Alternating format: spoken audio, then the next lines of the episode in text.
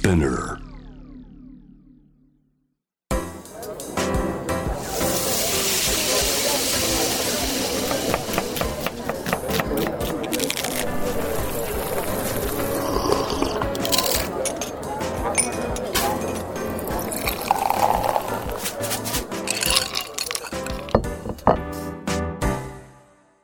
アジナ副音声Voice of Food 平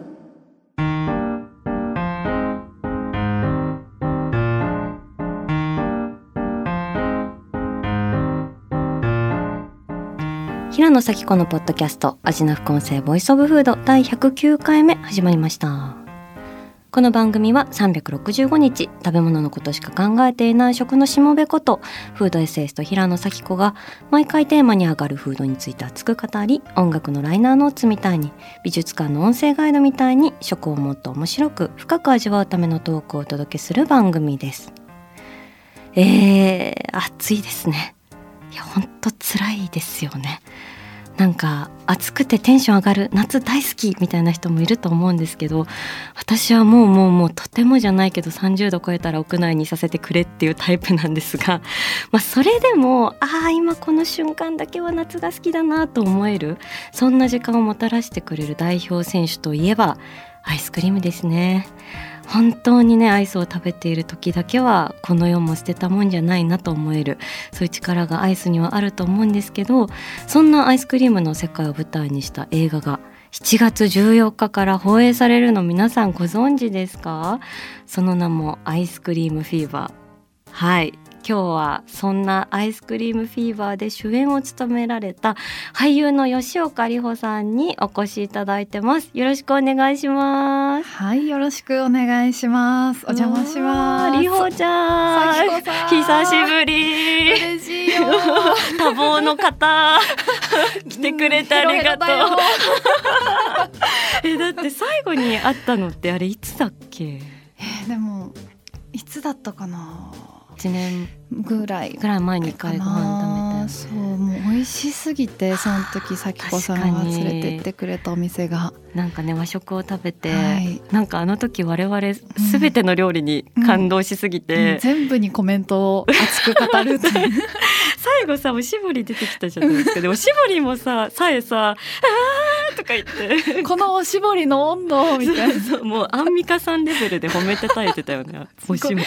なんかさ最後さって咲子さん中のお店にかかってる掛け軸の話とかしてくれて、そうそうこの掛け軸はねって言ってそうそうそう。あの話とかすごい良かったしなんか食べるっていうだけじゃなくてもう全ての五感をうん。研ぎ澄ますなんか人生人生のこう濃縮した時間みたいな感じがしました私は本。当になんか、うんこういう些細な物事にもこんなに慌ただしい意味を置いてちゃんと一個ずつ心を動かしてりほちゃんは生きてるんだなっていうのを 非常に感じて。いやいやはい、すごい感銘を受けたんですけどその時も。なんかそんなりほちゃんがはい。いつしかアイスクリーム屋さんになられていそうなてんですよ。ねえアイスクリームフィーバー5回おめでとうございます。ありがとうございます。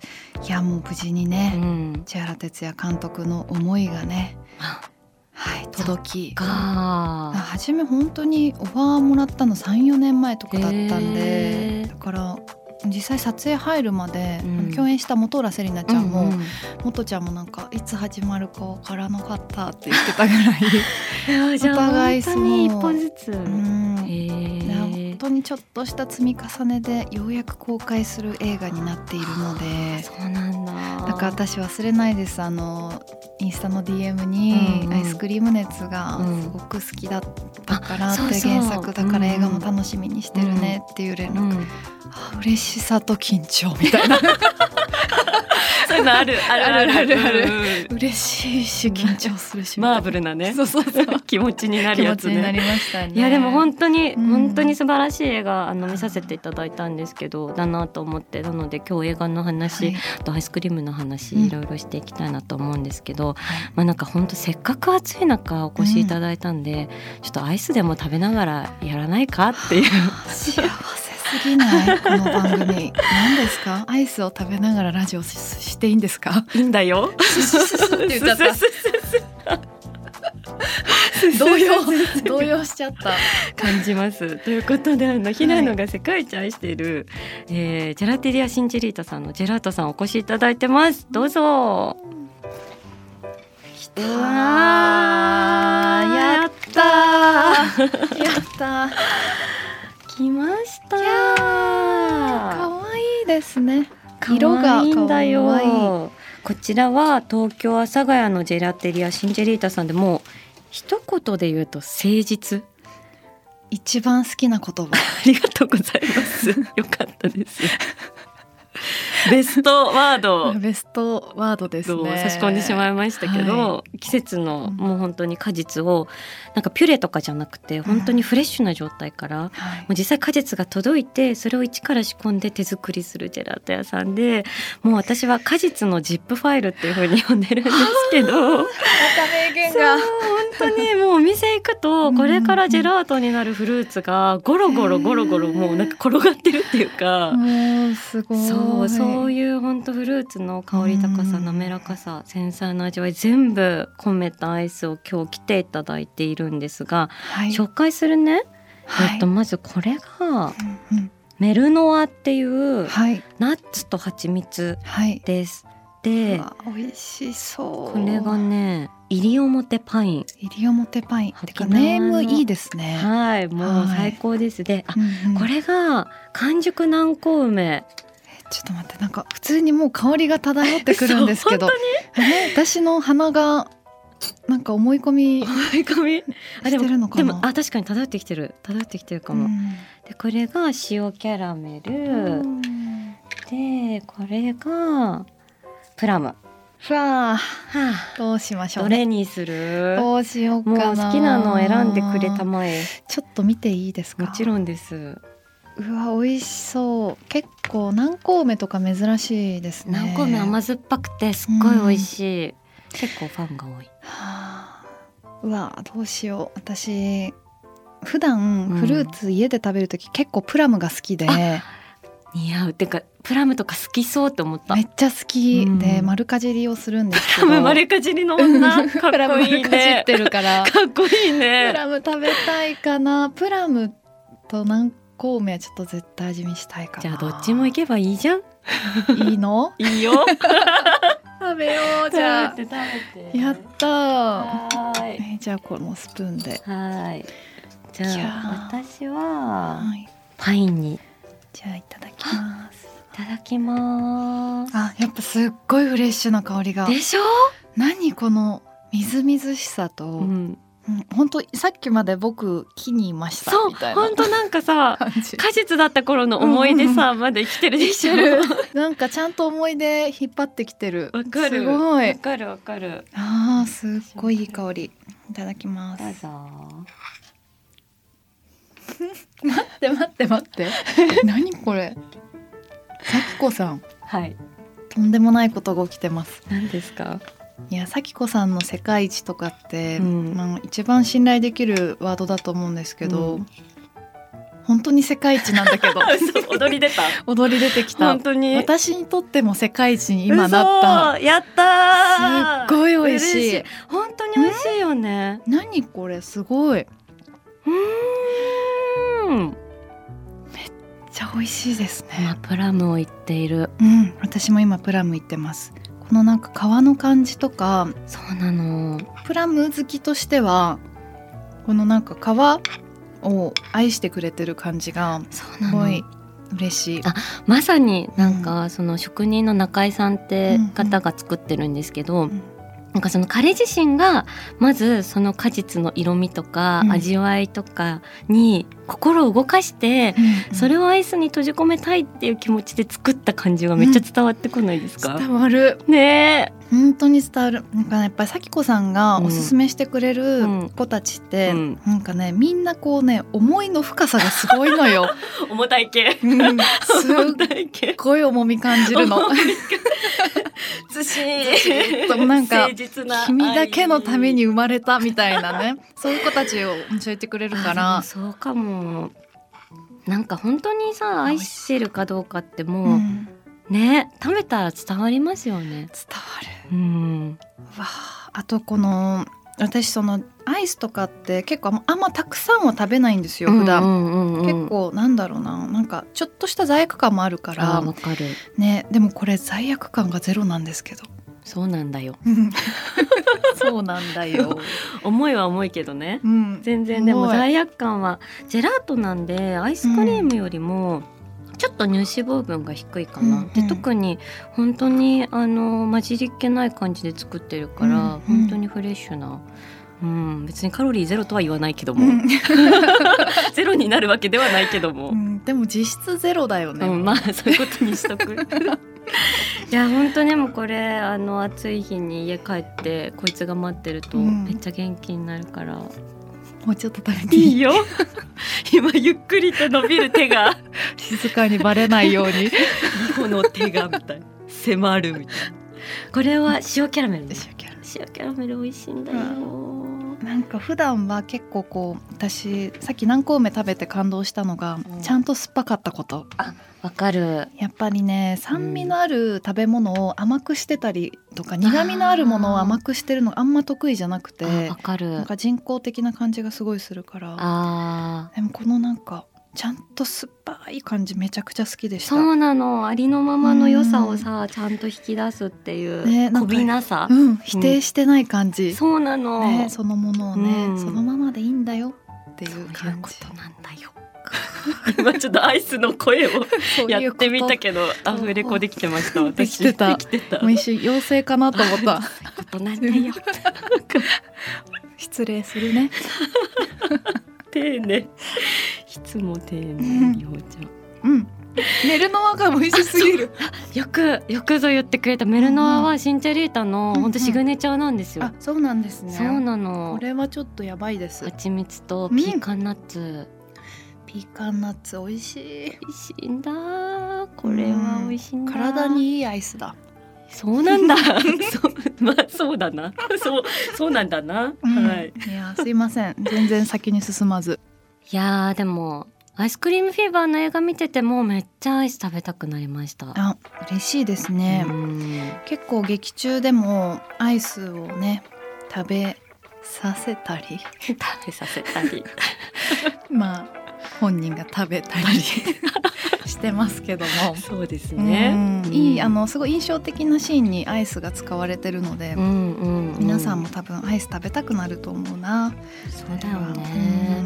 この映画ってまあ一言で言うとどんな物語なんて言えばいいのかな。うん、うんなんか私がやっぱ演じててっていうか台本読んでて一番感じたのは、うんその出会ったことで全てのこう溝が埋まるようななんかそういう運命的なうん人と人との出会いみたいうんなところがやっぱり一番、うん、グッときたし、うん。大事にしたいなって思ったところで、あうん、ー自分もなんかそういう経験がある。うんやっぱ全てが完成した人間じゃないってきっというん。ろんな人が思ってると思うんですけど、完全じゃない自分を埋めてくれるのってねやっぱり他人だったりするっていう。でも確かにその主人公の夏美さんってこうある種のそこに何か欠けたものがあって、うん。それが人と出会うことと、うん。まあ、出会いも素質もいろいろあるかもしれないけど、うん。そういうことで少しだけ前に進んだりとか、うん。少し変われたりとかっていうのが私もすごい美しいなっていうふうにん思った。嬉しい。本当なんかそこが伝われば、うん。結構そのディティール的にはうん。やっぱアートディレクターさんが監督されてるっていうのもあって、うん。ファッションとか、うん。やっぱこう女性の、まあ、女優さんモデルさん、うん。えー、とシンガーっていう結構こうキャラクターの強い女性たちが出てるのもあって、なんかそういう側面がフューチャーされがちなんだけど、うんうん結構こう普遍的なテーマを扱ってるのかなっていう。あーでもそれが一番響いたかも。でその始まりがさ、うん。私の中では、うん。そのりほちゃんが、てうん。かりほちゃん役のうん。夏美さんが、うん。その大切な人になりうる人にそのアイスをその手渡しする瞬間、うん。うん。あの越しにねうん、越しにね。越しに、ううん。越しっていうか何越し？あれ何越し？カウンターうん、カウンター越し。越しにね、越しに。そうあの越しに手渡しするときに、うん。一瞬手が指先が触れる、うんうん。もうあの指先がたまらなかっあー嬉しい、たなんかあのそう本当に恋するうんうん。なんかメイウってやっぱ女性同士なんでん本浦セリナちゃんと私のパートは本当に女性ばっかりが出てくるんですけど、うんうんうん。やっぱ女性同士の愛とか恋とかをどう描くのみたいなのってすごい難しいラインだと思うんですけど、うんうん。なんかその、うん、分かりやすい恋とかじゃなくてう、ん。なんかもうよくわからないけど心が動いてしまって、うん。もう止められない感じっていうか、ん。が結構そういう細かいところに出るように出るようにうんなんか過ごしてたから嬉しいですね。でもそうやってさ人が出会うことによってまあそれが別に永遠ではないかもしれないけど、うん。その人と一瞬関われたことで良き方に導かれていくみたいなことってあると思うんですけど、うん。なんかりほちゃん自身もこうあの時あの出会いがなかったらとかああそこであの仕事ができてなかったらとか、うんうんなんかあの言葉をもらえてなかったら今とは違っていたかなみたいなとこってあります、あー結構ねやっぱうんターニングポイントはたくさんあるんですけど、うんうんなんだろうなでも私やっぱり自分が悪役した時がそうかも芸能人生においては。そうなんだ、うん、やっぱ自分とその相入れないものとあかー理解できないものをやった時うんになんか人間っていうものに対しての愛情の幅がすごい広がったっていうかそうなんだろう。自分だけが信じてる価値観とかさ自分だけが好んでるものだけではなくてあらゆるものを愛したいし知りたいって思えたっていうか。うちょっと人間として一歩前に進まれてる。全然そんなことない。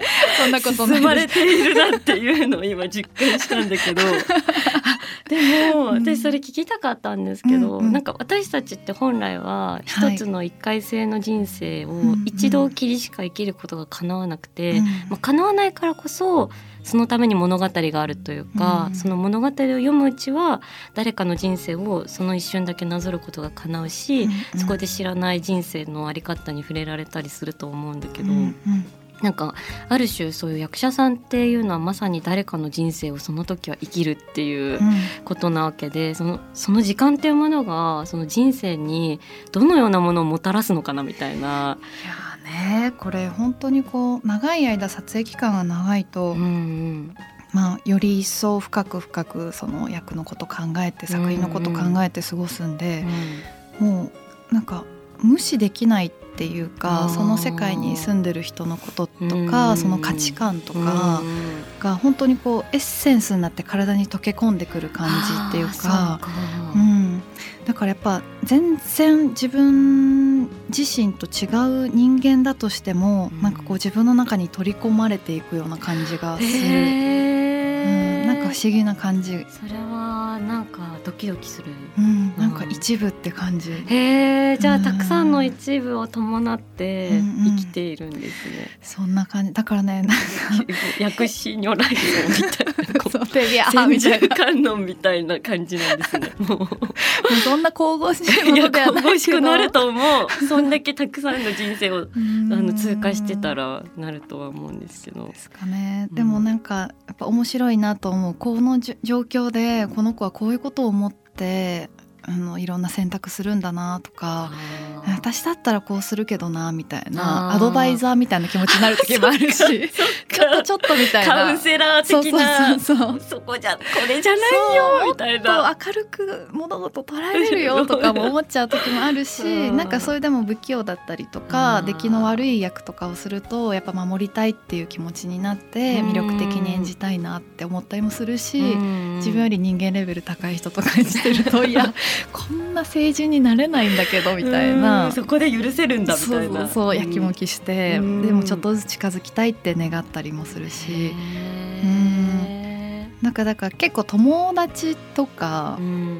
に近いのかも親友みたいな。あまあもっと仲良くなりたい親友知りみたいなたいし分かりたいし。ううん。ん的な感覚ですね。いやでもそういう風に向き合われてるからだなという風に思ったのがなんか今回ラストシーンも私はすごく良くて。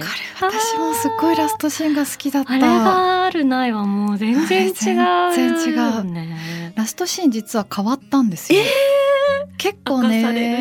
そうそうそう、うん。なんか脚本が割とこう改訂がたくさん出てて、アイスクリーム熱ってすごい原作が短いじゃないですか。ね。だからどんどん膨らんでいって、もう全然違うものにこう成長していく感じとかこう変形していくような感じを過程を見てたんですけどラストシーンは本当に最後変わったあの形が最高だなって私も思いました。そうだったんだ、うんあれ以上ないと思うラストシーン。いやあれはめっちゃ良かった、ねえ。あれはっていうか全部良かったんだけど、うん。あそこのシーンはめっちゃすごく私もすっごいうわこのラストシーンおしゃれだな。確かに。一言で言うとね。一言で言うとね。でも本当にいうん。ろいろあの全てを貫くラストシーンだったなと思って、でも私りほちゃんの映画は泣く子は犬映画もそうなんですけど、うん。ありがとうございます。私あのラストシーンがグッときすぎてラストシーングッとくるか方だなみたいな イメージがすごいいや嬉しいですねあるそんな言っしてもらってなんかこうりほちゃんの表現でこう他者と向き合った瞬間にあ今本当の気持ちがこの画面越しの2人は本当の気持ちが通い合ってるんだなみたいなことを思えるようなそのりほちゃんのその意志のある眼差しがすごく好きででもそういった表現は本当に簡単なことではないだろうと思うんですけどどうやってそれを成立させてるんだろうみたいなのは 気になるな。すごい照れますいねや。こんなに深く見てもらってたんだってやややいうやそんなことないです。いやうん。咲子さんともつながり合いたいと思ってます。ね待って。好きってなった今どうしよう。今あの指先が触れ合うシーンくらいのビリビリが走ってしまっているけどけれども、うん。はい。でも本当にそう思ってますね。まあなんか人生にね出会える人って限られてると思うんですけどうん。数で言ったら。うん。でも出会えたっていう時点で本当に奇跡うんじゃないですか。だからなんだろう粗末にしたくないっていうか、うへん、もうこの出会いを大事にー温めたいって感じがしてますね。へうーんでもやっぱりそういう誠実さみたいなことが最終的にそういうお芝居をする時にも現れてくるっていう。いやいやもう自分だとよくわからないんですけど、うん、でもなんか多分その、まあ、技術とかうん。見せ方とかもあると思うんですけど、うん。なんか最終的にはもうその心がだだ漏れてるかどうかみたいなのがすごい私はですよ勝手に大事なのかなと思うんで、へー。そういう気持ちになれるような心を育んでいきたいみたいな気持ちです。でも私は本当にりほちゃんはほん生きることを耕してきた人。ねえうん泣いちゃうもん。そんなん言われたら。ジェラート食べながら。絶対なんかあったねみたいな。なんかファミレスとかで、うん。あ絶対あの子なんかあったね。ってう隣の人に思われるやつ。でもね泣きながらうん。物を食べたことがある人はね、そうです生きていけますっていう、ははいい。うん、ありましセたね。リフもありますけどありますね。いいセリフだ。いやでも本当に生きること耕しなんか本当魂のツヤツヤ感みたいな多分だから美容のツヤツヤもすごい聞かれると思うんですけど、う魂のツヤツヤは結構すごいのよ。そう本当に、つやつやしてますかね。本当に魂のツヤツヤ感っていうのはね何がそうさせてきたのかなみたいなことはすごく思ってしまいますけど。うん。なんだろう。でも昔逆さの砂漠みたいな時期もあったから、そうなんだ。うん。ピーリングかな？えー。心のピーリング？心のピーリングがあったのかな。あーそうか、ん。でもそれこそさその分岐じゃないですか、うんうん。その砂漠も経ているかもしれないし、なんかちょっと脱線しちゃうんですけど、うん。私ちょうど昨日米津玄師さんのライブに、うんうんあの行っていたんですけど、はいそこでどうでした？米津さんがはい。MC の中で、うん。私は住んでのところで世を呪わずに生きてこられたっては言ったの。あはあ。そうだったったの。だったの。いやだからそういうなんか人生って天使にも悪魔にもなりうると思うしその、うんうん。本当に紙一重みたいな一枚隔てながらでも例えば本当アイスクリームフィーバーでも、うん。夏美が例えば誰かに出会うことで少しだけ前を向けたりとか、うんうん。そういうことによって導かれていくわけじゃないですか。そうですね。そうなの。うん。本当なんかちょっとした言葉とか、うん。人との出会いとか人からもらった優しさとかで、あなぜか踏ん張れたりする時があるんですよね。あれ不思議。でもなんかうん。踏ん張れるようーに、うん。ギフトされたとしか思えないようなこととかも起こるし、えーもう私はダメなんだって思って、うん、落ちて落ちてこれ以上もう這い上がることできないんだろうなって思ったこともあったけどそれでもやっぱりこう本当ひとしずくのね、うん。なんか頑張れた言葉みたいなんとかね、あったりす出会っちゃったりとか、まあ、それこそ本読んでてわーって思ったりもあるしうん。アーティストさんのライブ行ってうん「えーまだ頑張れるこんなの見たら」とかもあるし、へ私ご飯だからそれはすっごいー。即効性がある気がします。そうか。うん、確かに。なんか咲子さんとその前回ご飯食べた時も、うんなんかもうこの時間があれば頑張れるよねみたいな話ねちょっとねしましたけうどんなんか本当にそうだな。うん。ご飯はすごいねでも確かに私もご飯は命綱だと思っていうんて、うん。なんかそれでも世界は美しいと思えうんうるん。一番身近な方法うんがご飯なうんんだよね。いやわかる。うんだからあの咲子さんがあの仕事大変だった時期に近くのお店に行った時のエピソードうんうんあれが同じ体験したわけじゃないけど、うんうん。すっごい想像をこうなんか細かく想像できるっていうか情景を、うん。うん、すごいよね。みんなが結構共感できるっていうご飯って。う。んいや本当にどんなにしんどくてもうん。なんか自分を耕してくれるものにうね、ん。出会ってなんとか生き延びて未来でまた会おうなっていう。気持ちでね。気持ちでね来たいですよね。うん。アジナ副音声ボイスオブフード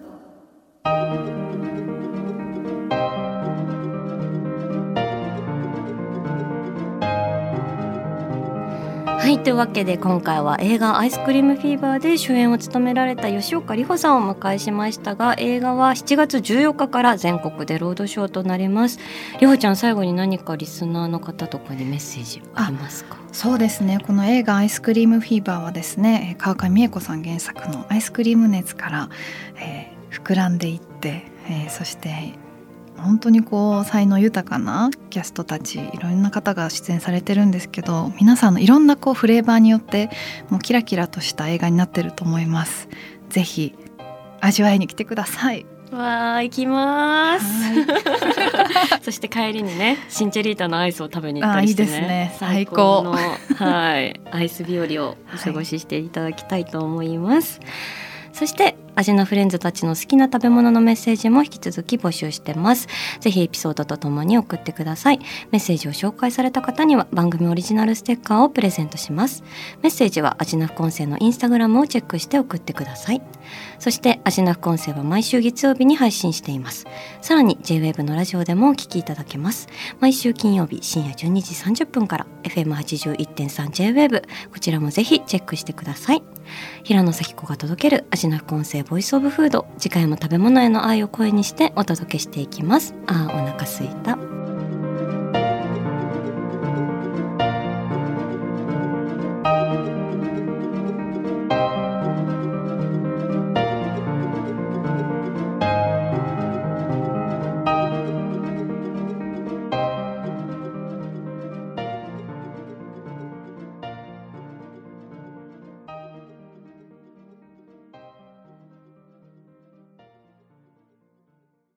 ここで SPINEAR からのお知らせです。